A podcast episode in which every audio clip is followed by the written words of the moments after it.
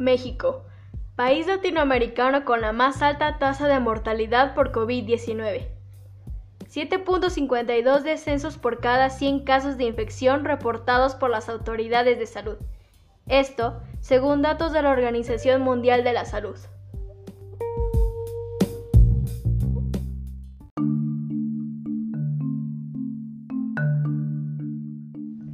En los últimos días, el número de casos confirmados de coronavirus en México aumentó considerablemente hasta alcanzar la cifra de 5.951, llegando hasta ahora a 486 personas fallecidas a causa de esta enfermedad.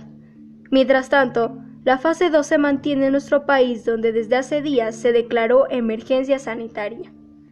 Me presento Fer Hernández alegando sobre el tema que nos acompaña ahora, en nuestro día a día, el coronavirus en la actualidad y el temor por el brote que se expande por el mundo.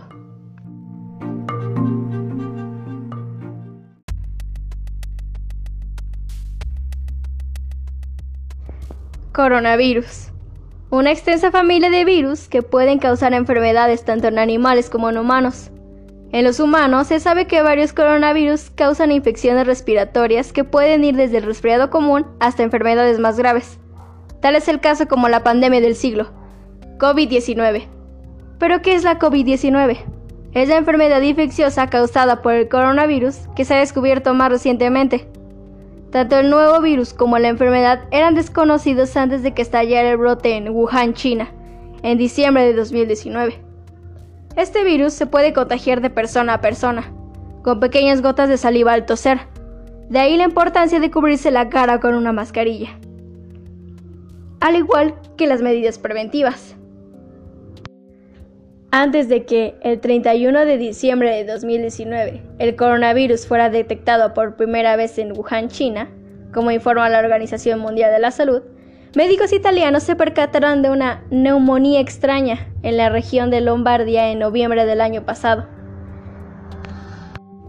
Mientras las teorías antagonistas entre el origen natural frente al químico del virus se baten a duelo en redes sociales y medios de comunicación, la OMS para este entonces aún no confirmaba el inicio de esta pandemia. Mas sin embargo, sería el 17 de noviembre de 2019, la fecha del primer caso en el mundo del nuevo coronavirus y el paciente cero sería una persona de 55 años en Wuhan, China. Y a partir de ahí, lo que ya todos conocemos, la propagación de la enfermedad llegando hoy en día a la infección de casi todo el mundo. Pero, ¿cómo se originó el COVID-19? ¿Fue una mutación en un virus animal o fue fabricado por un laboratorio?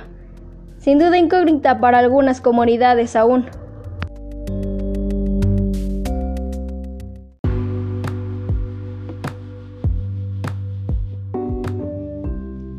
Las primeras informaciones que circularon en varios medios de comunicación aseveraban que la enfermedad era transmitida por murciélagos, que en efecto así fue, y que el brote tuvo sus comicios en el mercado de Wuhan, donde se comercializaban animales por su ingesta, entre ellos murciélagos, vívaros y mariscos.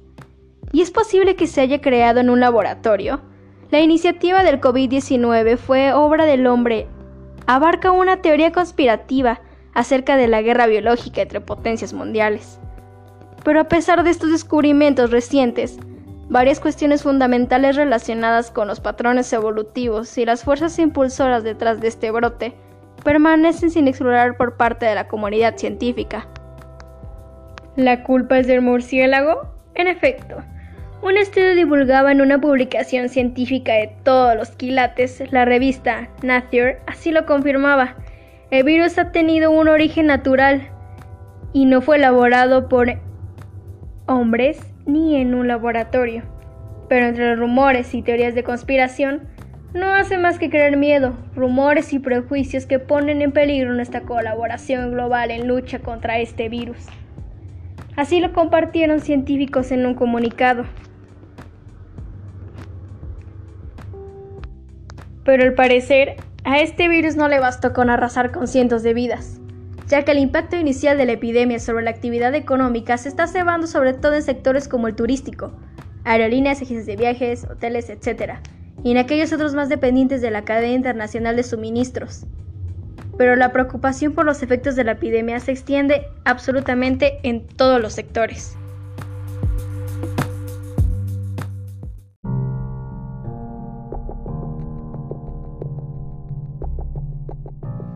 Hasta ahora, son 146.800 muertes debidas al virus, las cuales 4.632 ocurrieron en China. Este último ranking lo lidera Italia, uno de los países que más sufrió con la llegada del coronavirus a sus tierras. En la actualidad, todavía son más de los pacientes que han podido recuperarse del virus que aquellos que han fallecido.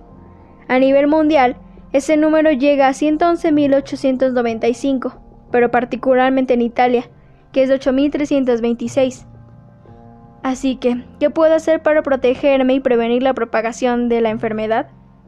Como ya sabemos, algunos síntomas de este virus son fiebre, cansancio, tos seca, dolores, congestión nasal. Estos síntomas suelen ser leves y aparecen de forma gradual. Las personas mayores que padecen afecciones médicas subyacentes tienen más probabilidades de desarrollar una enfermedad grave y aunque parece que afecta zonas más urbanizadas, no obstante se trata de un riesgo, y por lo tanto, la importancia de tomar las medidas preventivas, tales como lavarse las manos con frecuencia después de ir al baño y antes de comer, usar desinfectantes y en caso de presentar gripe o tos es importante cubrirse la cara con una mascarilla. Así que recuerden, no creemos más miedo, rumores y prejuicios. La situación es impredecible y es necesario comprobar con regularidad las noticias más recientes. Informémonos y en caso de tener dudas asistir con un médico, no entrar en pánico. Coronavirus, la pandemia del siglo.